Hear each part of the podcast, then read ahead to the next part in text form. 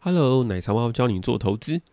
呃，我们今天的题目叫城市交易 Part Two。想回到过去，是最讲理的人。好好，不好意思，不好意思，我们回到主题来这边。节目开始之前呢，我们先回呃关心一下本周的跟台股有关的一些财经议题。那首先，我们先看一下 Fed 说他要准备把酒水收起来了。怎么说嘞？在上上周或上周，Fed 的决策会决策利率小组呢，开始决定说要把一每个月一千两百亿美元的购债计划给缩减，就是慢慢要把钱收回来啦。换句话说，就是说，从去年三月为了缓和新冠疫情对经济冲击啊，所实施的一些超宽松的一些策略，就是要准备要结束了。虽然说本来说这件事情要也要比较比较后面，然后他也很隐晦的讲说，哦，我们还会继续做，但其实到现在看起来，他好像越来越接近的，就是说，呃，这是一个言不可喻的事实。那公开承认要把这这些事情给讨论啊，就是说收减这每个月的一千两百亿美元的购债计划这样子。所以接下来未来市场波动可能会慢慢加剧哦，会可能会减少，也会会会因为减少这些钱会造成市场上一些恐慌。其实，在二零一八的时候，呃，这时候奶茶妈那时候还有还有印象，他们也那个时候的也准备要收要收钱这件事情，所以二零一八台股就历经两次超级崩盘。意思是二月六号，台股那时候创下有史以来最高单就最高金额违约的那个记录，在期权市场这边。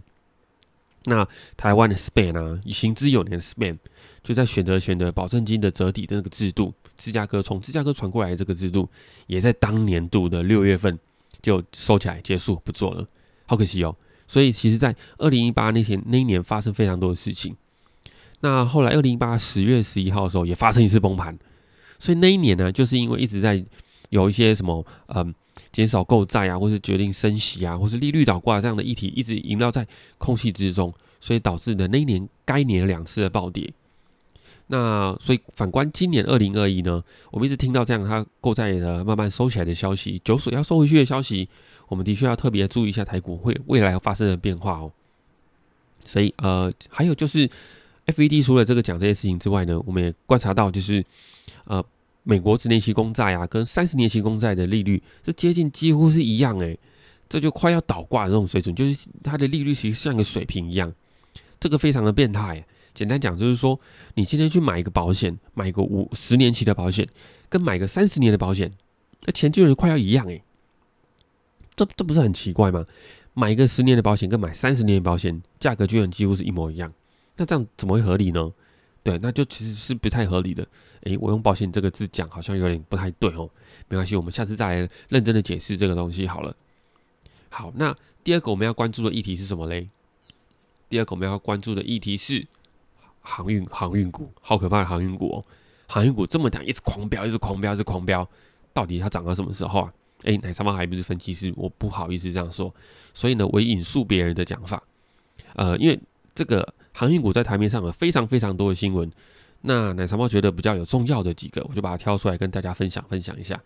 就日盛投顾的总经理啊，中国中表示，航运股的下跌哦。近期就是走势那么震荡的原因呢？其中有两大原因，一个是长荣跟阳明啊相继遭到交易所去处置交易，然后第二个就是说，因为涨价，因为一直涨嘛，这个涨幅幅度价格也超高的，所以啦，大股东开始有些升让的部分，所以台行呢，其中有个就是台行，它公告升让一点三二万张的阳明，总持股将从呃不知道多少降至二点八六万张。一直有这样的那个大股东在申告就赎回的一些一些新闻出现，奶茶猫这件事情，奶茶猫印象很有点深刻哦。在二零一五的时候，大陆的上证，奶茶猫那时候在做上证 A 五零这样子，我们从一路从六千多开始买，买买买买买买买买，好上证开始涨涨涨涨涨涨涨涨涨到某一天的时候，突然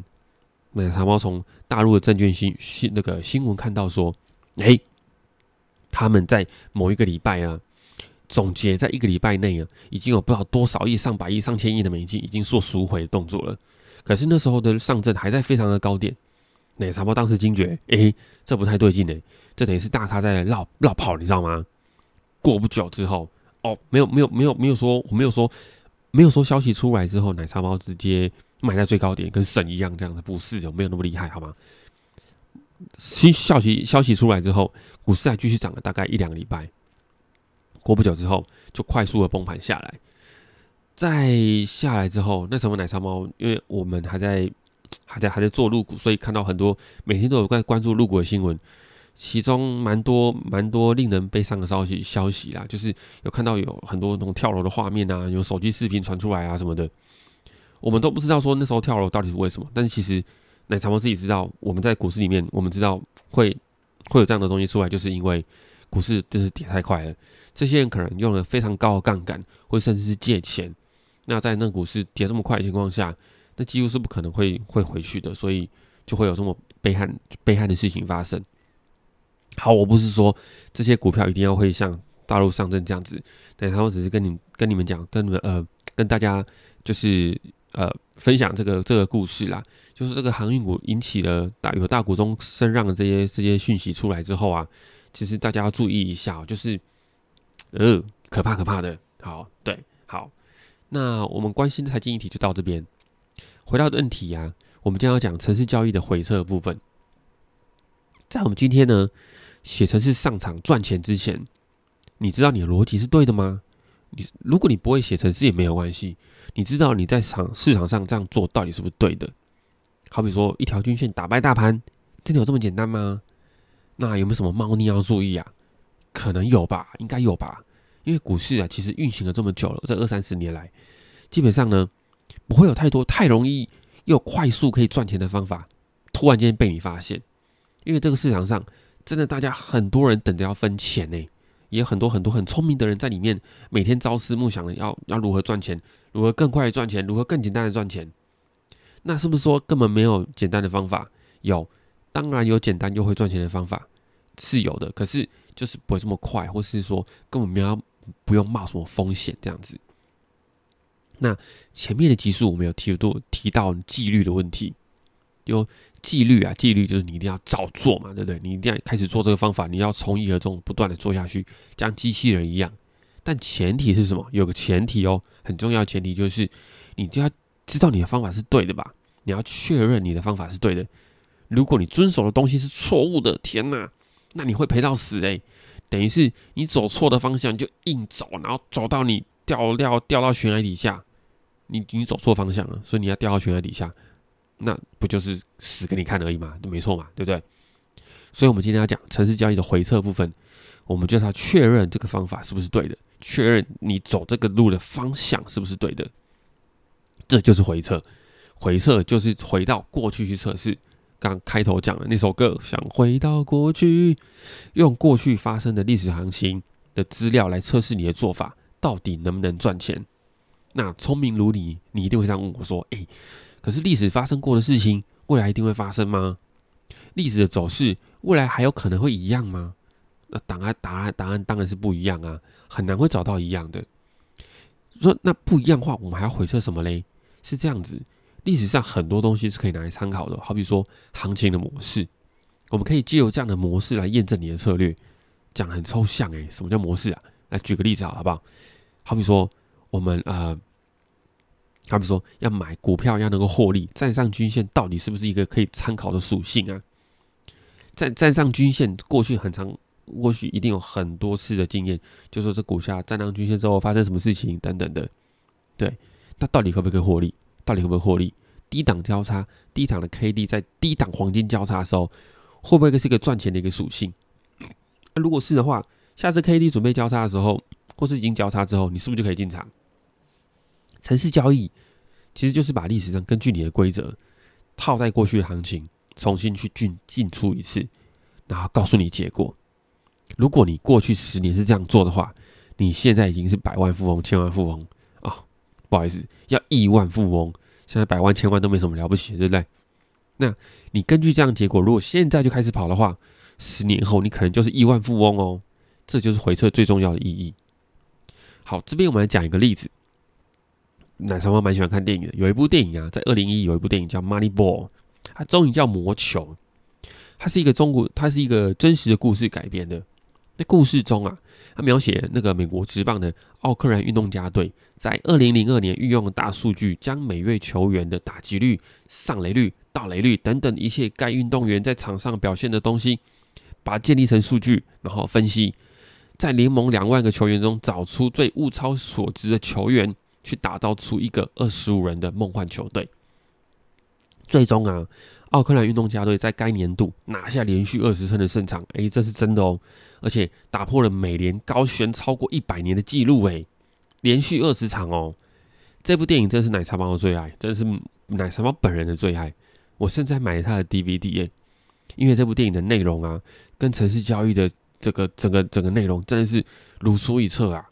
那电影中啊的男主角帅帅哥布莱德比特找了一个耶鲁大学的经济系的小胖胖。当做他的框程，城市交易里面的计量师，框程就是城市交易的计量师，就对。这个计量师呢，就把所有的球员跟价格啊，做出一系列的比较跟分析。